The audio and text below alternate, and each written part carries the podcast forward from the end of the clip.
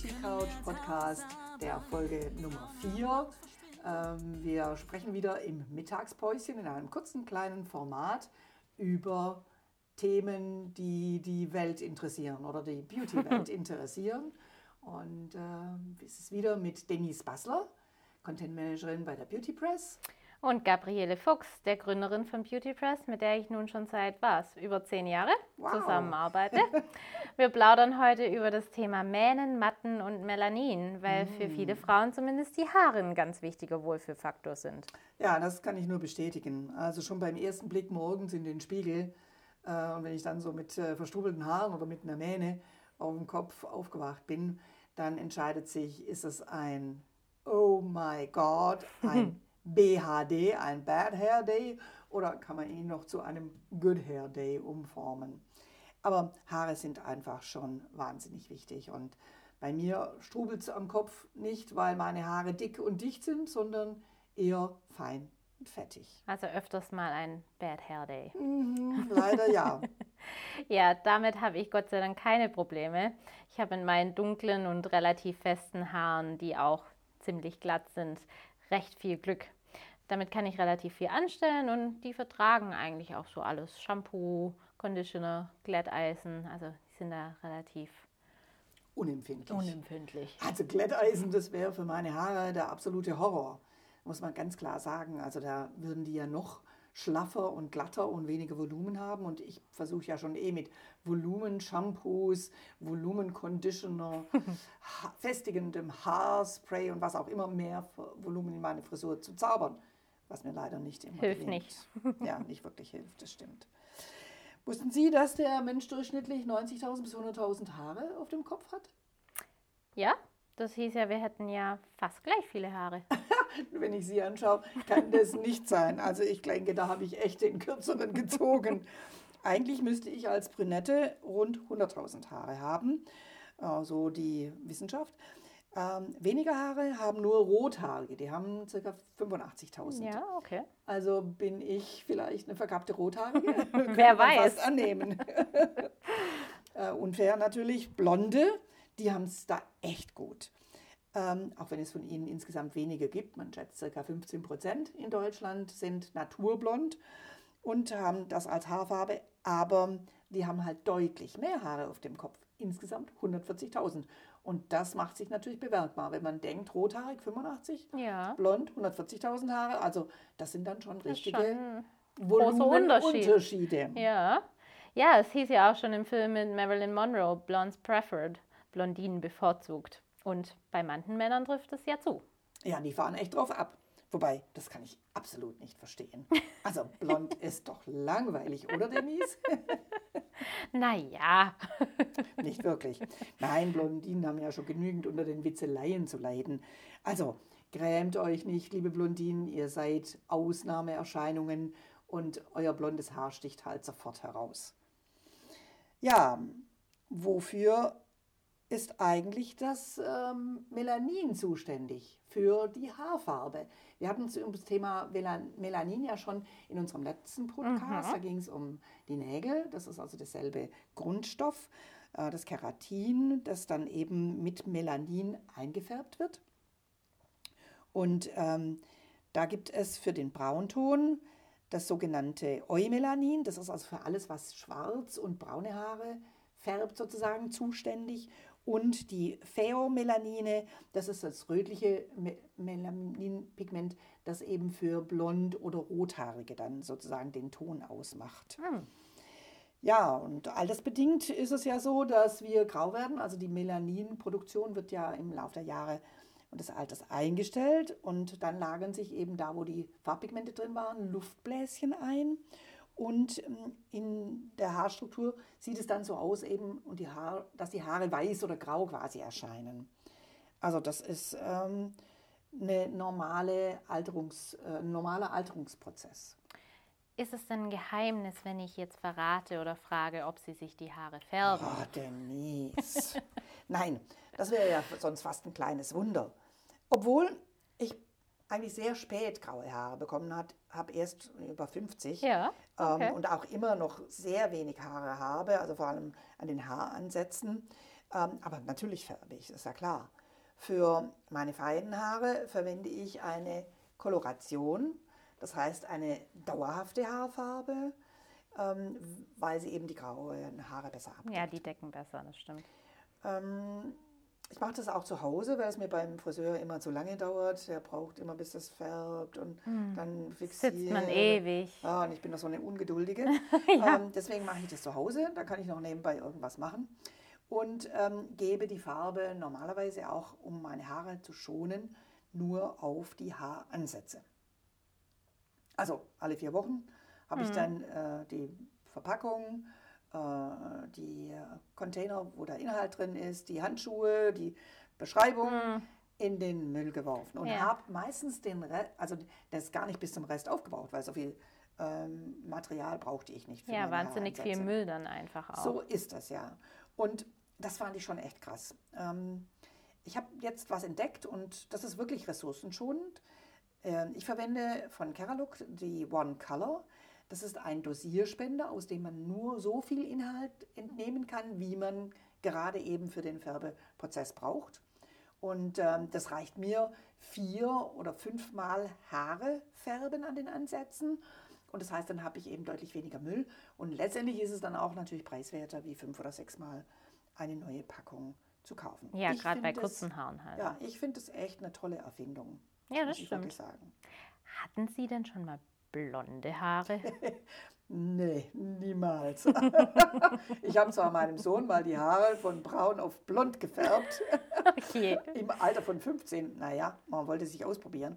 Aber nur weil Männer auf Blondinen stehen, Ja, also ich würde mir jetzt auch nicht die Haare färben, weil ein Mann auf eine bestimmte Haarfarbe steht. Das würde mir jetzt tatsächlich nicht in den Sinn kommen. Aber wenn man denn färbt, aus welchen Gründen auch immer, schadet es dem Haar denn nicht, wenn man da so radikal umfärbt, gerade von dunkel auf hell, kennt man ja.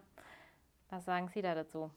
Tja, also um, trotz aller Anstrengungen der Hersteller lässt sich eine wirklich schonende Blondierung oder wie man auch sagt, Aufhellung von braun auf blond nicht machen. Ähm, obwohl das Haar ja totes Horn oder Keratin ist, eben woraus auch die Fingernägel sind, also eine relativ feste Substanz, ähm, ist das ein chemischer Vorgang. Und bei diesem Vorgang äh, wird die Haarstruktur regelrecht aufgebrochen. Und die Farbe, also das sogenannte Melanin, über das wir schon gesprochen haben, wird dann herausgelöst. Das ist echte Haarspalterei. Also, denn die Haare neigen dazu natürlich dann hinterher, dass sie einfach strohig und schwer kennbar werden. Deswegen ja auch immer die Empfehlung, sofort im Anschluss eben Conditioner zu verwenden. Ähm, aber die Haare brechen halt trotzdem leichter. Das ist nicht nur beim Umfärben so, sondern das ist auch, wenn man die Haare in seiner Naturfarbe oder in anderen Tönen, die man macht, äh, umfärbt. Somit natürlich auch schwerer kennbar. Aber gut, dazu gibt es ja dann gerade Conditioner, wie Sie gesagt haben, oder was ich ganz toll finde, den Tangle Teaser. Ja. So eine, die Spezialbürste extra für schwer kennbares Haar. Die entwirrt dann sozusagen. Ich mag ganz gerne auch die Paddelbürsten. Ich habe die von Parsa Beauty, die Nature Love Entwirrbürste Organic und die ist super dafür geeignet. Könnten Sie auch mal probieren. Beugt Haarbruch vor und Haarverlust wird reduziert. Tja, das ist genau das, was ich brauche, um ehrlich zu sein. Denn ich zähle ja jedes Haar im Waschbecken. Und es tröstet mich überhaupt nicht, dass es ganz normal sein soll, dass man zwischen 70 und 100 Haaren am Tag verliert. Ich trauere jedem Einzelnen nach. Ja, Haare sind unter einem Millimeter dick, also da wirklich sehr, sehr fein. Und das ist ja nicht viel. Meine feinen Haare haben sogar nur einen Durchmesser von 0,02 bis 0,04 Millimeter. Normale Haare dürften dann zwischen 0,05 bis 0,08 Millimeter dick sein. Also ich gehe mal bei mir vom Worst Case aus, weil sonst So fein. wäre das Volumen nicht so, wie es ist. Ja, und wachsen tun die Haare ungefähr 0,3 mm pro Tag. Also über die gesamte Haarmenge ist es natürlich eine Wahnsinnsleistung, was wir da jeden Tag vollbringen. Aber im Jahr dann sind es ungefähr 11 Zentimeter. Also das sollte man bedenken wenn man sich äh, beim Friseur mal ein ordentliches Stück abschneiden lässt, dass es dann doch einige Zeit braucht. Und die Rekordlänge übrigens im Guinness Buch der Rekorde mit 5 Meter und 62 Zentimetern. Das ist Wahnsinn. Ja, das ist Wahnsinn. brauchte 51 Jahre. Und fragen Sie nicht, ich glaube, am Schluss ist nur noch ein einzelnes Haar wahrscheinlich Ja. übrig, um den Rekord auch halten zu können. Ja, also ich hätte dafür weder die Haarstruktur noch die Geduld. Ja, Geduld haben sie ja nicht so viel. Warum gibt es denn eigentlich schwer kennbares oder widerspenstiges Haar? Gibt es dafür einen Grund? Ja, schon. Äh, Man hat also festgestellt, dass ähm, es alles in den Genen und letztendlich dann im Querschnitt des Haares liegt. Glatte Haare, die sind meistens auch leicht kennbar, also eigentlich ideal, haben einen runden Querschnitt. Je ovaler der Querschnitt wird, desto krauser wird das Haar und eben bis zum Afro, wenn man so will, äh, wird es dann halt auch entsprechend schwer kennbar, schwer entwirrbar. Und das Färben hat natürlich auch einen gewissen Anteil dann, dass sie strohiger und widerspenstiger werden. Das haben wir ja schon gesprochen. Deshalb sind Haarkuren und Conditioner eben wirklich sehr wichtig. Ja, da hatte ich tatsächlich Glück, dass ich eine Naturhaarfarbe habe, die ich nicht allzu oft färben muss. Aber ja, gerade für Färben Widers Sie überhaupt? Nee, tatsächlich nicht. Ja, also so also langsam kommen, nee, es kommen graue Haare langsam Wie, aber durch, aber nicht viele. Einzeln.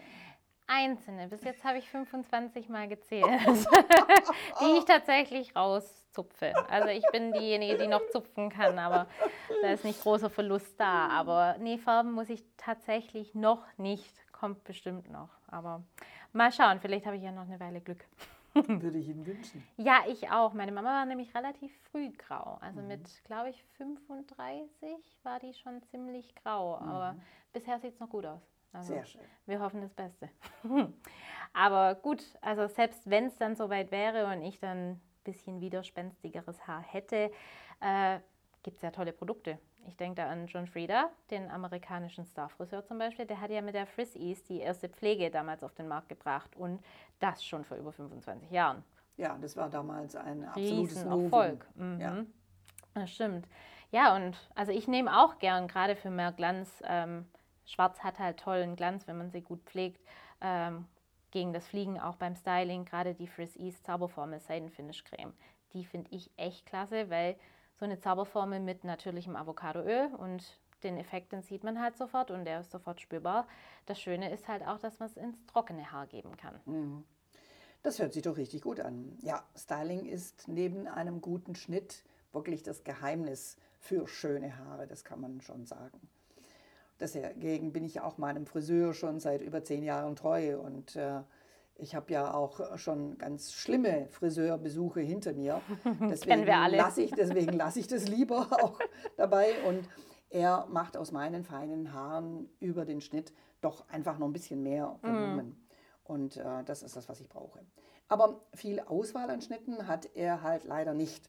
Und deswegen bin ich auch trendtechnisch nicht so wahnsinnig auf dem Laufenden. Wie sieht es denn aus mit den Trendfrisuren für 2022? Können Sie was dazu sagen? Ja, also Pony oder Fringe, was aus dem Englischen übersetzt Franzen heißt, ist ja jetzt schon länger ein Trend und viele US-Stars tragen den auch in ganz unterschiedlichen Styles. Gerade so glatt, so als Prinz Eisenherz Frisur wie die Angelica Houston, die Ah, ja, die Matricia aus der Genau. Adams Family. Genau. Ja. Oder halt franzig ausgedünnt, was den Look etwas leichter und nicht so streng macht. Vorteil ist, es gibt für jede Gesichtsform den passenden Pony. Der neueste Schrei ist der sogenannte Bottleneck Bang, also der Flaschenhalspony. Der ist in der Scheitelmitte kürzer geschnitten und man lässt was frei und zu den Seiten hin lässig bis zum Kiefer ausgestuft. Ist ganz trendy gerade, ja. Das ist eigentlich eine Art 70s Revival oder nicht, denn äh, das kenne ich noch aus meiner Zeit sozusagen oder meiner Jugend. Tatsächlich lehnt sich's an die 70er an und Brigitte Bardot oder auch die rockige Jane Birkin trug ihn damals. Also die Birkin hat den Pony übrigens heute, heute, heute noch mit ihren über 75 Also Jahren ist ihrem Schnitt auch treu geblieben. treu geblieben. Aber der Haarschnitt etwas drüber, ja, sagt denn der Haarschnitt was drüber aus, wie man denn von anderen gesehen wird? Gerade Leute, Ja, also- die immer dabei bleiben. Ja, also da gibt es natürlich auch psychologische Studien, keine Frage. Und die haben herausgefunden tatsächlich, dass kurzes Haar für Intelligenz, Reife und Kultiviertheit stehen, mhm. während langes Haar für Selbstbewusstsein und Sinnlichkeit steht. Dickes, fülliges Haar steht für Jugend, Fruchtbarkeit und Erfolg. Eigentlich auch kein Wunder. Also ja. alles, was ich jetzt nicht für mich reklamieren kann. Während die Menschen mit feinem Haar, mit äh, so Attributen wie Feinfühligkeit, okay, das könnte ja noch passen, Zerbrechlichkeit und Ängstlichkeit belegt werden. Hm. Auch da bin ich dann die Ausnahme von der Regel, ganz sicher. Ja, wer sie kennt, weiß, dass das nicht so wirklich passt. Aber ja, ich weiß, ähm, Sie machen ja auch schließlich regelmäßig Kickboxen, da muss man sich ein bisschen in Acht nehmen. ähm, ja, ich erkenne mich da vielleicht ein bisschen wieder, wie bei den Sternzeichen, jeder erkennt ein bisschen was. Also bei mir selbstbewusst würde ich sagen, ja. Sinnlich, hm, vielleicht. Ja. ja. Nein, das würde ich jetzt also Würden ganz Sie sagen. Klar, äh, beantworten, dass Sie äh, diese beiden Eigenschaften auf jeden Fall in sich vereinen. Ja, und äh, bei den Männern, was gibt es denn bei den Männerhaartrends so Neues? Uff, ich, einiges. Ich fand ja diese extremen Styles der letzten zehn Jahre, diese kahlen Schädel, die so macho-mäßig rüberkamen, die Undercuts oder auch die Buns oh. dann als Gegenstück zum, mhm. äh, äh, zur Glatze, fand ich schon sehr gewöhnungsbedürftig und so ein Geknödel, äh, weil das ist bei den Frauen ja ganz fürchterlich, wenn sie permanent mit ihren Haaren mhm. spielen und dann irgendwie die Bands da hinten zusammenknödeln und die dann wieder aufgehen. Mhm. Und auch bei den Männern, also das finde ich ja schon irgendwie irritierend teilweise. Ne? Man ist ja so abgelenkt. Ja, wer vor 20 Jahren unbedingt auffallen wollte, der hat es mit Dreadlocks probiert. Ähm, fand ich immer sehr unappetitlich, wenn man weiß, wie die entstehen. Mhm. Ähm, ist das eine Generationenfrage oder wie sehen Sie das? Ja, also ich finde es schon toll, dass sich bei den Männern so ein selbstbewusster Stil entwickelt hat und es halt vielfältiger geworden ist. Nicht mehr alle den gleichen Haarschnitt und das geht halt von dem angesagten Buzzcut, also raspelkurz oder auch ganz neu der Trend zum Mittelscheitel. Braucht man allerdings fülliges und glattes, längeres Haar. Aber auch die Elvis oder James Dean Tolle nach hinten die und, fand ich ja immer klasse. Ja, so mit so einer lässigen Locke über die Stirn. Klar, Revival aus den 60er, 70er ja, Jahren. Bad Boys. Ja, gibt's auch. Obwohl mir der, also dieser Bun-Look, das war nie so meins. Also hm. hatten ja ganz viele tatsächlich, aber nee, konnte ich mir jetzt nicht so Gut, vorstellen. aber die moderne Interpretation vom Bun, die ist ja auch ganz anders, wenn man ja. denkt an Karl Lagerfeld mit seinem Zopf so à la Mozart-Stil. Ja. Das war ja wieder eine ganz andere Geschichte, sehr gepflegt. Sehr gepflegt, obwohl viele Männer das gepflegt tragen, aber ich war einfach kein Freund von langen Haaren. Also mhm. zwei Leute, die sich nachts die Haare ins Gesicht wählen, fand ich jetzt nie so ansprechend. da habe immer ich ausgereicht, eigentlich meine Haare zur Seite zu machen. Naja. Naja, und Haare ähm, sind ja fast schon ein Mast, zumindest wenn es ums Gesicht geht. Ja. Also ähm, ich bin kein besonders großer Freund von Bärten. ähm, drei Tage Bart, äh, okay, das ist ja noch fein, aber wenn es dann so waldschratmäßig aussieht oder wie Kraut im Gesicht, also das muss ich echt sagen, das gefällt mir überhaupt nicht. Ich mag Bart ganz gern, aber wenn es dann je nach Länge und je nachdem, wie man ihn pflegt, das Essen schon im Bart hängen bleibt, mag ich es nicht so. Aber ansonsten mag ich Bart eigentlich ganz gern. Ja, also da sollte der gepflegte Mann dann eben öfters zur Serviette greifen. Ähm, aber man merkt beim Bart einfach, dass es dafür gar keine Tradition gab, weil ja. die Männer natürlich ähm, nach dem Krieg alle glatt rasiert waren mhm. und ähm, keiner eigentlich äh, Papa fragen konnte, wenn es jetzt darum geht, wie pflege ich denn meinen Bart? Und es ist ja fantastisch, was man dazu alles braucht. Also Bartöl, Bartwichse, Barttrimmer.